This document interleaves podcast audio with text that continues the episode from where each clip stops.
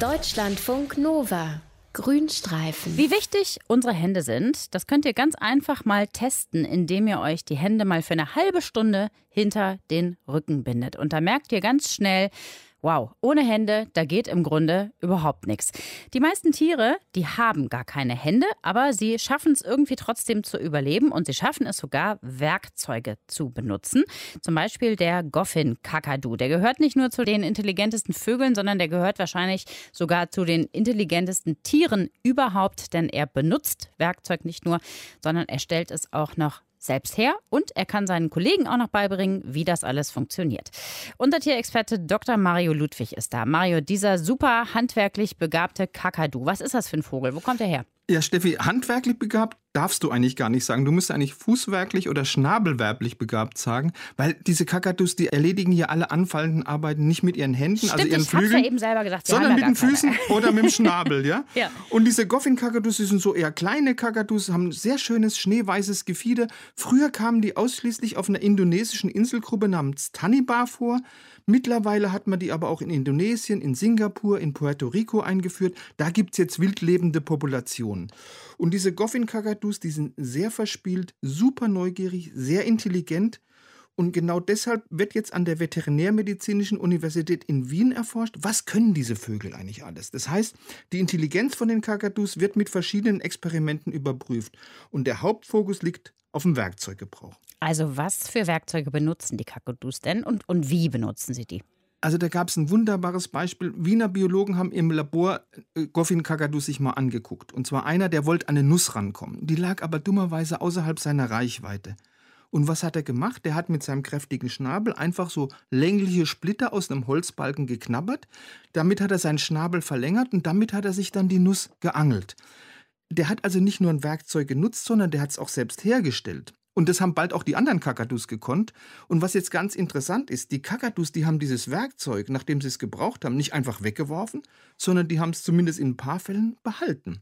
Die haben nämlich herausgefunden, dass es später, also wenn es andere Versuchsbedingungen gibt, wenn es also wieder darum geht, irgendwo eine Nuss zu kriegen, das kann ich das noch gebrauchen. Und deshalb haben die schön ihr Holzstückchen immer mitgeschleppt und haben auch gut drauf aufgepasst. Ganz schön schlau.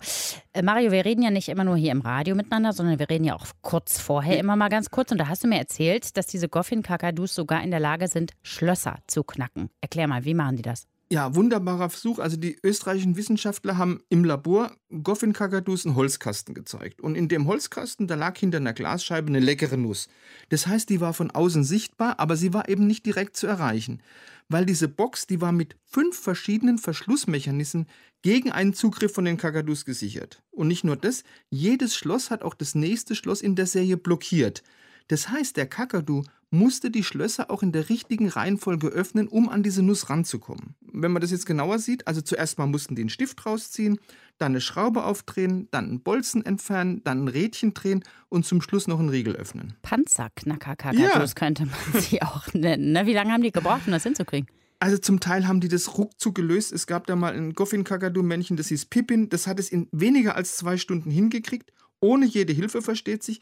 Andere Kakadus haben es aber nur geschafft, wenn sie vorher einem erfolgreichen, ich sage es mal, Kakadu-Schlussknacker zugeschaut haben. Aha. Panzerknacker hättest du gesagt. Ja, also das heißt, die lernen das, indem sie das sich bei anderen abgucken. Ja, also viel mehr eigentlich als das. Die bringen sich das offensichtlich gegenseitig auch noch aktiv bei. Also da haben die Wissenschaftler auch ein tolles Experiment gemacht. Die haben im Labor diese Goffin-Kakadus in zwei Gruppen eingeteilt, jeweils sechs Vögel.